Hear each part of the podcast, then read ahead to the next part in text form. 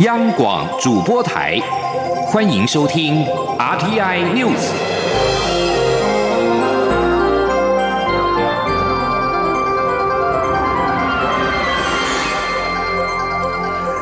各位好，欢迎收听这节央广主播台提供给您的 RTI News，我是陈子华。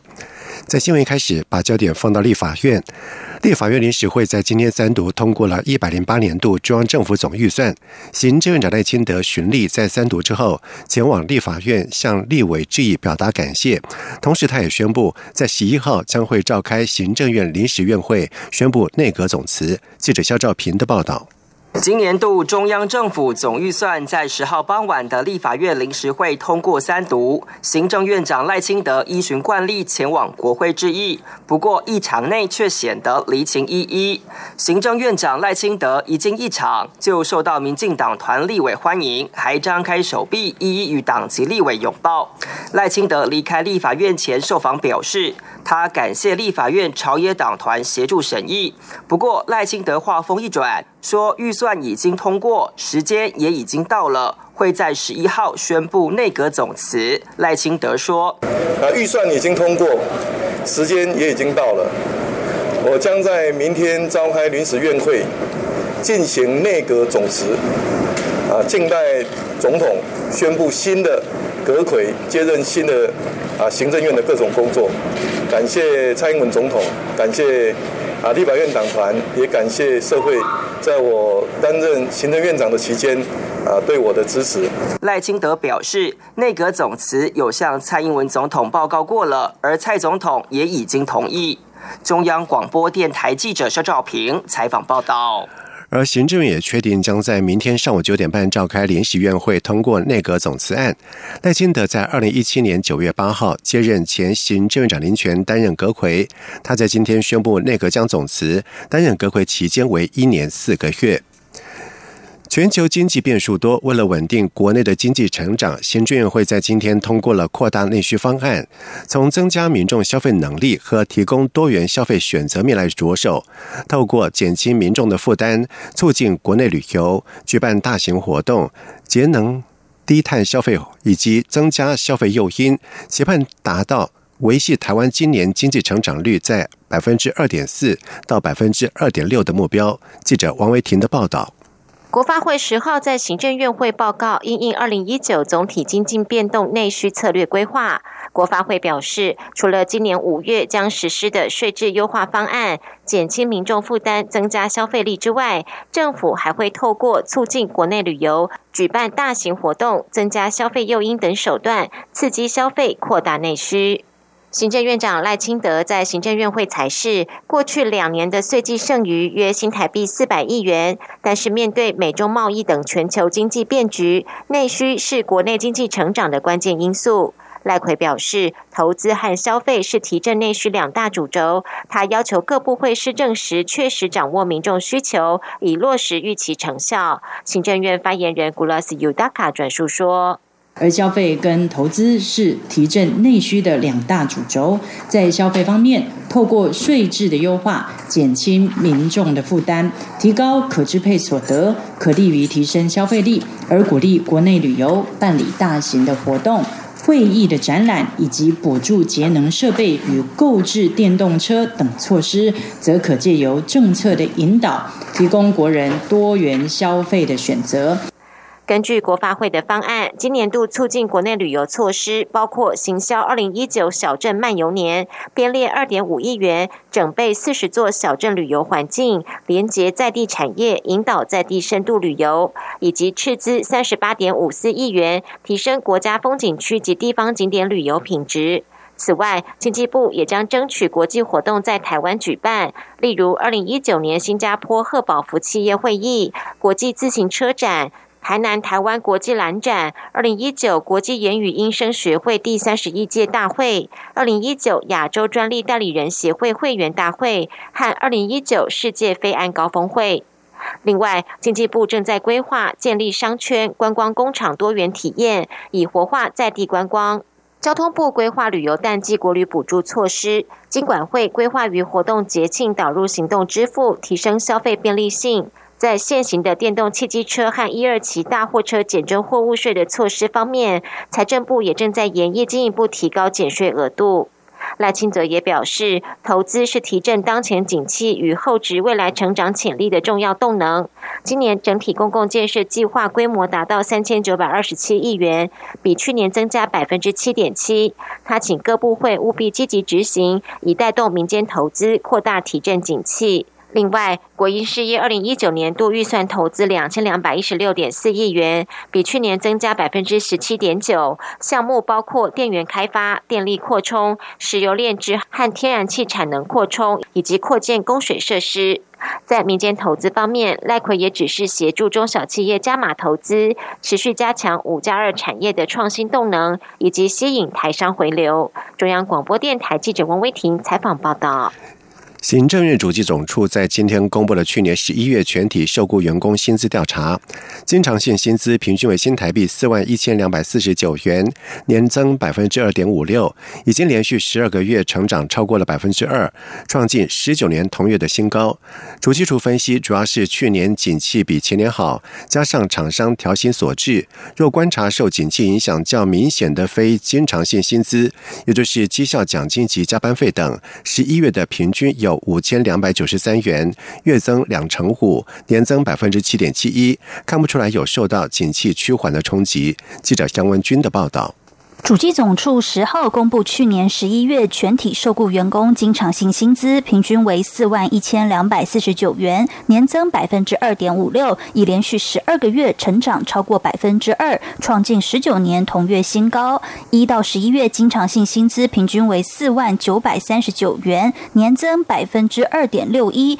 也创近十八年同期新高。总薪资年增百分之三点九七，也是近八年的同期新高。主席处分析，经常性薪资已连续一年年增超过百分之二，主要是去年景气比前年好，加上厂商调薪所致。尽管近期总体经济相关指标都明显滑落，但若观察受景气影响较明显的非经常性薪资，也就是绩效奖金及加班费等，十一月平均有五千两百九十三元，主要是制造业厂商发放绩效奖金，月增二成五，年增百分之七点七一。一到十一月的非经常性薪资增幅也有百分之九点三，创近四年同期新高，看不出有受到景气趋缓的冲击。主机总处国事普查处副处长潘宁新说：“比较会受到景气影响的非经常性薪资，因为非经常性薪资就牵涉到奖金等等之类的，这个会跟景气有厂商营运有关系哈。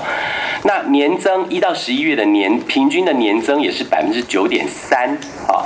这个也是近四年来的最高的增幅，哈，所以。”所以我们似乎也不太看得出来，哈，不太看。潘宁新也进一步分析，若从工时、受雇员工的人数来观察，十一月加班工时为八点一小时，呈现年增零点一小时；一到十一月受雇员工人数也年增百分之一点四一，创近三年同期次高，显示劳动及薪资市场仍稳定，但薪资及失业率等指标属于落后指标，后续仍要持续观察。中央广播电台记者杨文军台北采访报道。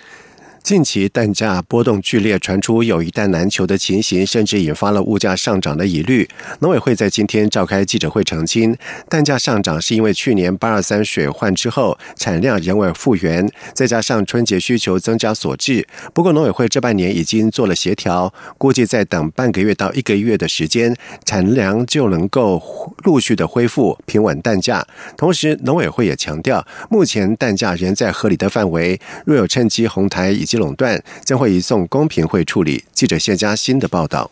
去年八二三南部水患重创嘉义、台南等国内鸡蛋主要产地，时隔近半年，至今鸡蛋产量仍未完全恢复。近期出现蛋价飞涨，不论产地、批发价，平均每台斤都上涨三元，还传出一蛋难求，物价恐因此上涨。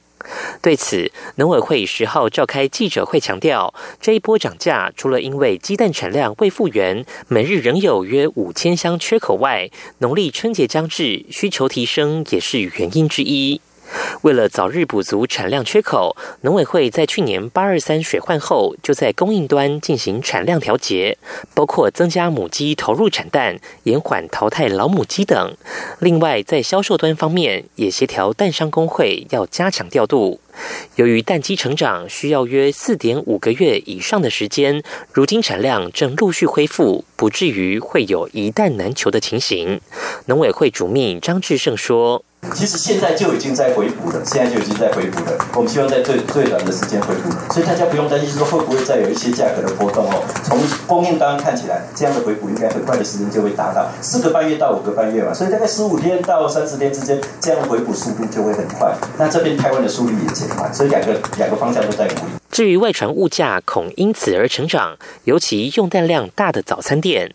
农委会强调，目前鸡蛋涨幅都还算正常范围，且每台斤涨价三元，以一箱蛋二十台斤约两百颗来平均摊提，每颗蛋只涨价零点三元，影响物价成本的幅度非常有限。早餐店蛋饼若因此调涨五元，并不合理。农委会将严密监控供应与价格波动情形，如有发现垄断、哄抬，就会移送公平会等单位处理。中央广播电台记者谢嘉欣采访报道。在外电消息方面，南韩《东亚日报》在今天以北韩内部似尚未办理非核化谈判的必要性，金正恩有必要夸示中国的支持为标题，报道了北韩领导人金正恩第四次访问中国的消息。报道引述中国一位通晓北韩的消息人士指出，根据北韩方面人士透露，金正恩未能就与美国进行非核化谈判的理由说服北韩内部。而这名消息人士还表示，金正恩认为文在寅总统最。中只能够听从美国的话，最终目的也是要改变北韩，所以不能完全相信文在寅。同时，报道指出，金正恩这次访问中国，可能以经济困难为由，再次向中国国家主席习近平强调对北韩经济援助和扩大两国经济合作的重要性。这预示了今后。金正恩和习近平将会更加亲善友好，在北韩核问题以及和平体制等安保问题上更加紧密行动。另外，北韩中央通讯社报道指出，金正恩在和习近平的会谈当中表示，他对于无核化会谈陷入僵局表示关切。而该报道又提到，金正恩表示，平壤透过对话来达成和平决议的基本立场不变。俄罗斯外交部在九号表示，有关日本首相安倍晋三在近日对。俄日存在的领土争议的北方四岛发表不当言论，俄国外交部在九号召唤了日本驻俄国大使表达抗议。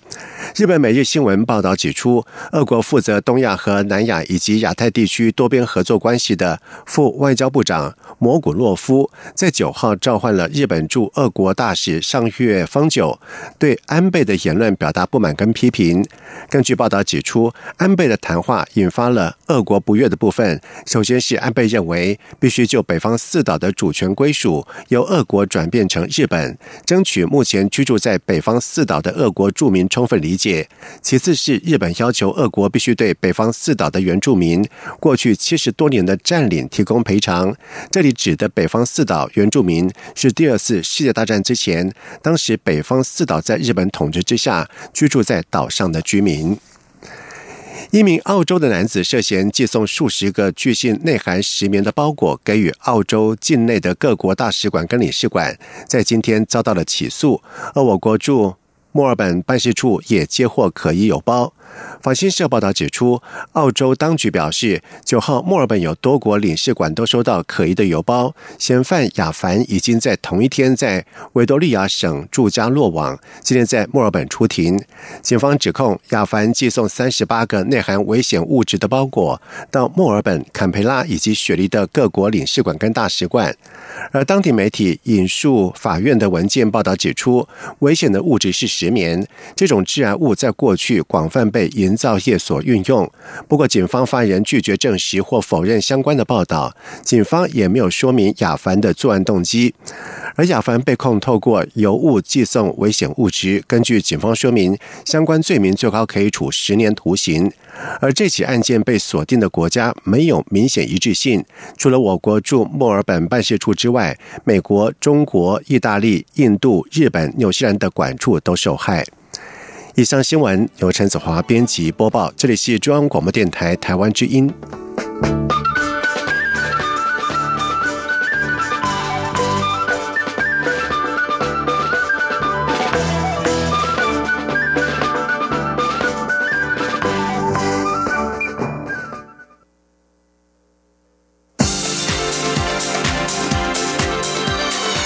这里是中央广播电台台湾之音，欢迎继续收听新闻。现在时间是晚上的七点十五分，欢迎继续收听新闻。身兼立法院而少权力连线会长的民进党立委李丽芬在今天表示，他们将在二月中旬组团访问美国，除了了解加州州政府的二少保护工作之外，也会走访脸书等网络公司，关切儿童网络安全防范议题。不止社福考察团，台美国会。联谊会会长、民进党立委肖美琴也规划在二月中旬率团访问美国国会，而相关的行程正在联系规划当中。记者肖兆平的报道。就在立法院临时会后，不少立委都有国外访问考察行程，改拼国会外交。立法院儿少权力连线规划二月中旬率团访问美国加州，进一步了解美国加州政府在儿少保护、儿少医疗。儿少辅导等作为，其实立法院儿少权力连线在去年三月就针对少年关护议题前往日本考察实务经验，今年则利用二月刚开议的时间，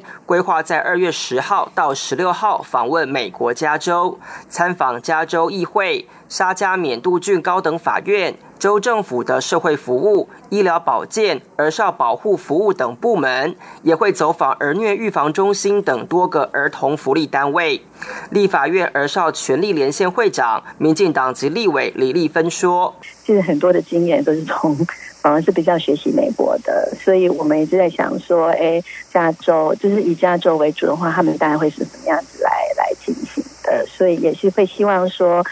这个部分，特别是在儿少保护这个部分，他们的整个主要流程以及相关的相关的单位，他们是怎么样合作的这个部分，其实是我。蛮想要去关心，特别是在福利跟行政的合作。立法院儿少权力连线副会长、民进党及立委吕孙林进一步表示，这趟行程还规划参访脸书、Google、YouTube 等网络公司，除了了解网络儿少安全机制外，也会对网络公司提出台湾在网络安全的实际需求。除了有社服考察团，由于美国国会近来通过许多有台法案，为了表达感谢，台美国会联谊会会长、民进党籍立委肖美琴也规划组团，要在二月中旬访问美国国会。访问行程正规划接洽当中。中央广播电台记者肖兆平采访报道。为了稳定我国博士生的职语量，教育部代理部长姚立德在今天在全国大专校院校长会议当中表示，教育部预计从今年八月开始实施绩优博士生生活津贴补助方案，每年将提供。八百到一千名博士生，每个人每个月至少新台币两万元，一年二十四万。如果研究领域为国家五加二等重点的产业，还将加码，期盼让这些优质学生能够无后顾之忧的投入研究工作。记者陈国维的报道。教育部将与科技部合作，共同补助优秀的博士生生活津贴。教育部代理部长姚立德指出，全国共有约四万八千名大学教师，每年开缺六七百名，当中有不少新进教师是由我国大学培育出来的博士。因此，为了让这些精英在攻读博士时能获得更好的生活照顾，不用烦恼经济问题，两部会将推动绩优博士生生活津贴补助方案。姚立德表示，初步规划每个月至少补助新台币两万元，最多补助三到四年，预计每年提供八百到一千个名额，部分学生还能获得加码。国家重点题大概就是我们现在的五加二的产业，还有半导体、AI、治安的这一块。另外，我们还会增加基础科学，好，基础科学的部分，我们觉得也应该要去鼓励，好，所以这个是我们会做。那至于加码要加再增加多少呢？我们会跟科技部进一步再商量。这项方案预计在今年八月新学年度上路。姚立德说，一个国家的发展必须仰赖一定数量及品质的博士生在大学里做研究，所以教育部这两年也不再逐年扣减各大学的博士班招生名额，并且还会针对符合我国重点产业项目，将先前扣减的名额还给学校，期盼培育出更多相关产业精英。中央广播电台记者陈国伟台中采访报道。二零一九台湾灯会将在二月十九号到三月三号在屏东登场，将在屏东、东港以及大鹏湾三个灯区布展。观光局在今天在行政院表示，预估在今年台湾灯会可以吸引八百万到一千万人次。而为了吸引赏灯的民众多留一天，观光局也会推出高雄和屏东的留宿措施，以及外国旅客优惠方案，期盼增加观光人潮。记者王维婷的报道。二零一九台湾灯会将于屏东举办，今年主题为“平安蓬莱，光耀三十”，象征台湾灯会迈入第三十个年头。本次灯会共有三大灯区，分别是屏东、东港及大鹏湾。其中主灯所在的大鹏湾灯区是台湾灯会首次于国家风景区举办，独特的西湖海岸地形是国内外少见的灯会举办场地。今年台湾灯会主题是“巨尾来复”，首度不以生肖为主题，而以屏东东港知名的黑尾鱼为设计元素。灯会小提灯二零一九平安珠以屏东风珠爷为发想，小提灯还具备铺满功能。灯会期间将每天在会场发放六千盏。交通部观光局长周永辉十号在行政院表示，这次灯会有十三天，预期可以吸引八千万到一千万人次的人潮。周永辉说：“啊，因为它的区位的影响，所以我们大概也预估大概是八百万人次到一千万人次。那么有关于住房率的部分，算是我们在算产值里面一个重要指标，所以我们大概也会呃鼓励高雄跟屏东。”的留宿的措施，那么事实上大概也是这个月月底会比较具体的这个流程，那那个时候会更精准的来看这一次预估的这个诶效益。行政院长赖清德表示，台湾灯会每年均吸引上千万国内外旅客参观，近年来都创造上百亿元的观光效益。台湾灯会更荣获 Discovery 频道推荐为全球最佳节庆活动，已然成为台湾向世界行销的最重要节庆活动之一。赖清德说，今年台湾灯会首次移师屏东办理，又适逢三十周年，是重要的里程碑。在交通部与屏东县政府共同规划下，结合永续理念，融入在地特色与旅程活动，主灯设计展现屏东黑尾鱼主题，并首次在海洋湾域打造灯区。他邀请国内外旅客前往欣赏。中央广播电台记者王威婷采访报道。台南市国定古迹台南孔庙，因为在二零一六年地震受损，随即启动了灾害复建工程。在修复的过程当中，特别依据了清代清工部工程做法则例，以朱血土作为材料进行彩绘，再现传统工法。记者江昭伦的报道。台南孔庙因为三年前的南部大地震，造成孔庙大成殿正脊龟带断裂，西无屋面前倾及壁体与山墙分离。明伦堂外墙龟裂等损坏情形，由于该建筑属于国定古迹，台南市文化局随即启动修复计划，总经费高达新台币五千万，预计二零二零年竣工。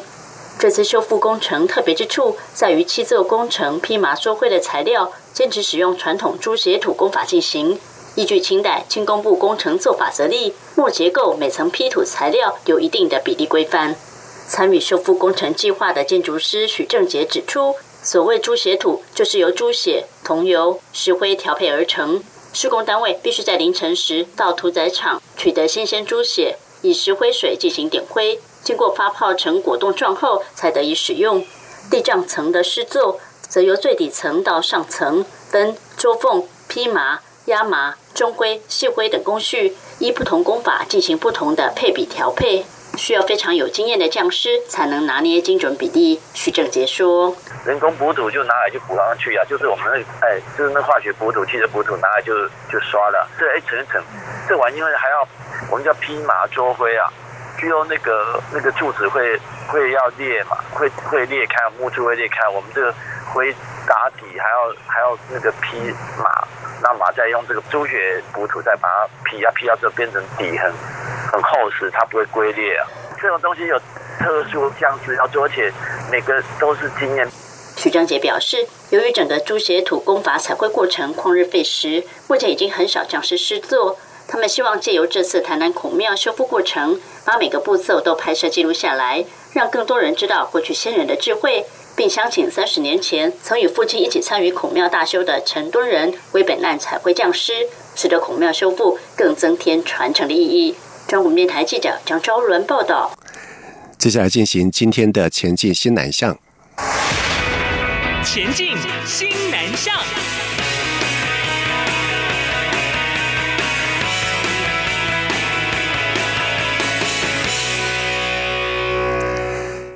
今年是农历初猪年，移民署在今天在移民署台北市服务站大厅举办了猪年大吉解汉年新春挥毫活动。除了中国标准的草书学会多位书法家当场挥毫之外，还特别邀请了越南、印尼、缅甸新住民姐妹书写母语的春联，让大家体验各国新年不同的多元文化。同时，移民署长邱风光除了向全国民众拜早年之外，也呼吁在台遇期的外国人。紧速自行到岸，平安返国，跟家人团聚。邱风光并且表示，台湾是一个多元包容的社会，不管大家从哪里来，都衷心希望大家能够在这里安居乐业，共创幸福。邱风光说：“春节是国人传统的节庆，也是家人团聚的日子。他借此呼吁失联或者是不小心逾期停留的外国朋友们，尽快的自行到岸，期盼大家都能够回家和家人过个好年。”